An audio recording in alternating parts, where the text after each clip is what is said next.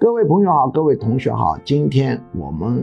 来讲一分钟说管理心理学。今天题目叫该做的事情不表扬。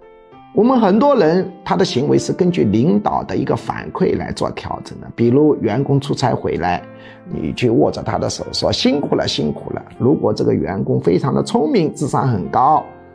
他当然知道领导这是客套话，说辛苦了辛苦了。不过像打个喷嚏啊切一样毫无意义。但是大多数员工他会受到明示和暗示，他真的会觉得很辛苦。于是他的工作态度就会下降，所以该做的事情不能表扬。如果该做的事情表扬仅仅是一种礼节，只能仅限于智商超高人群。对于绝大多数员工，该做的事情不能表扬，否则会他的行为水准下降。接下来播报居强教授招生公告。居强教授一年半在线现场结合实用管理心理学 MBA 硕士水平训练课程正式招生，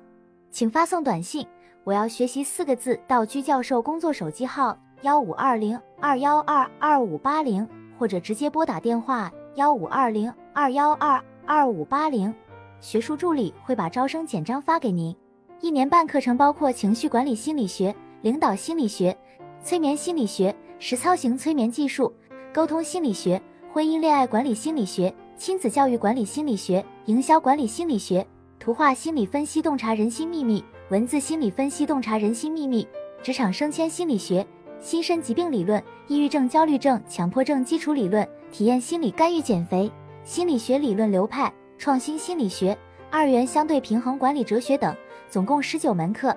线上和线下结合。